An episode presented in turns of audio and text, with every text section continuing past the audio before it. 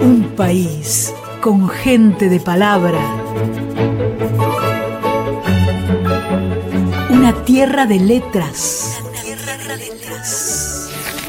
Libros nacionales. La radio pública difunde autores y autoras de toda la Argentina.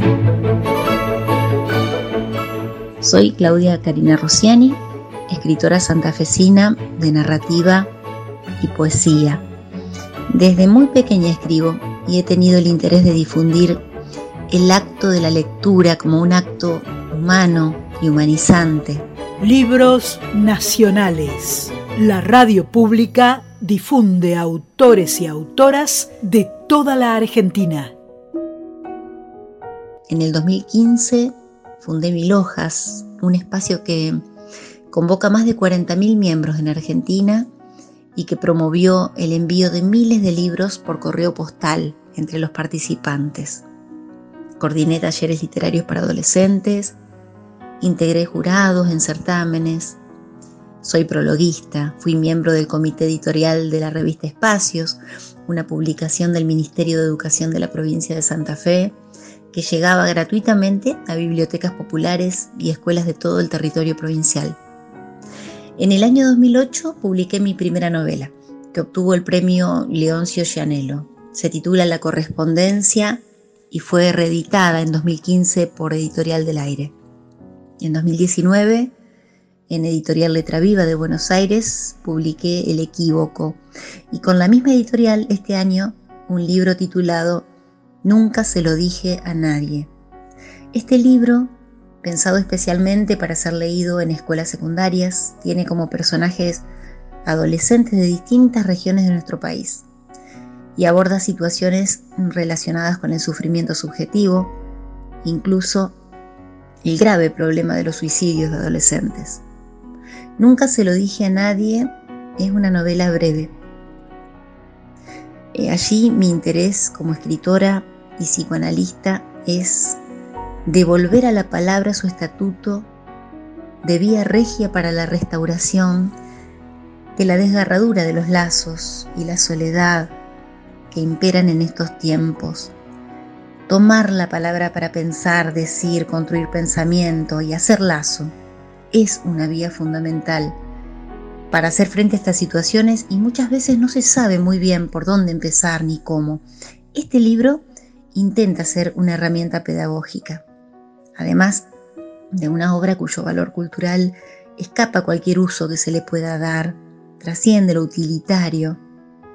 Sin embargo, creo que es un libro útil, lo que no es poca cosa en este contexto. De este libro, nunca se lo dije a nadie, les voy a leer el fragmento del primer capítulo.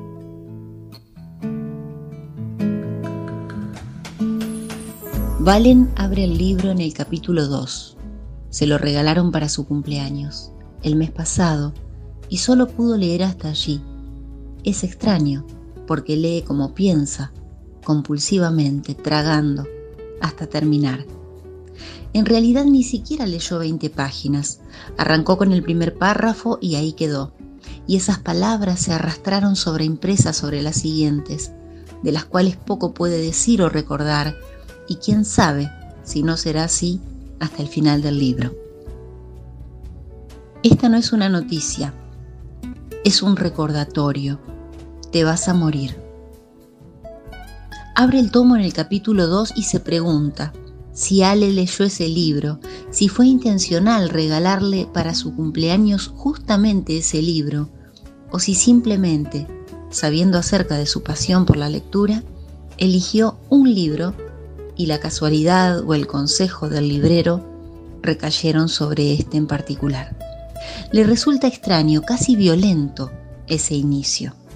Razona y supone que es en parte por el uso de la segunda persona del singular, en la que el lector no puede sustraerse del hecho de que eso que se dice le está dirigido. Piensa que de alguna manera siempre el lector reconoce que aquello que lee le está dirigido, pero que en el uso de la segunda persona del singular, además, hay cierta violencia de interpelación. Te vas a morir, ¿Quién lo dice? Antes de poder pensar esta pregunta, Valen ya sabe otra cosa indudable. Quien sea que lo diga, me lo dice a mí. Sigue leyendo. ¿Qué hay después de la muerte? Lo interesante no es qué hay después, sino qué puede haber antes de ella, en la vida. La posibilidad de que haya algo, de que algo suceda en la vida, es una posibilidad inquietante, porque no hay garantías. ¿Sucederá? Nos han hecho creer que la seguridad se logra sin imprevistos, teniendo el control, anticipándonos a todo. Así, podemos estar seguros de que no nos pasará nada. Incluso suena a cuidado, que no te pase nada, y en la búsqueda de que no nos pase nada malo, nos encontramos con que realmente no nos pasa nada. Y uno vive para que le pasen cosas. Vivir es eso, hacer que algunas cosas pasen. También es hacer que algunas cosas pasen, que queden atrás en otro tiempo, que dejen de estar tan presentes si no las queremos ahí, si son dañinas para nosotros. La actualidad permanente de algunas cosas hace que sea insoportable vivir. Porque vivir es hacer que las cosas pasen, que sucedan y que se ubiquen en algún lugar. Que las cosas pasen y pasar a otra cosa. Un país con gente de palabra, una tierra de letras, libros nacionales.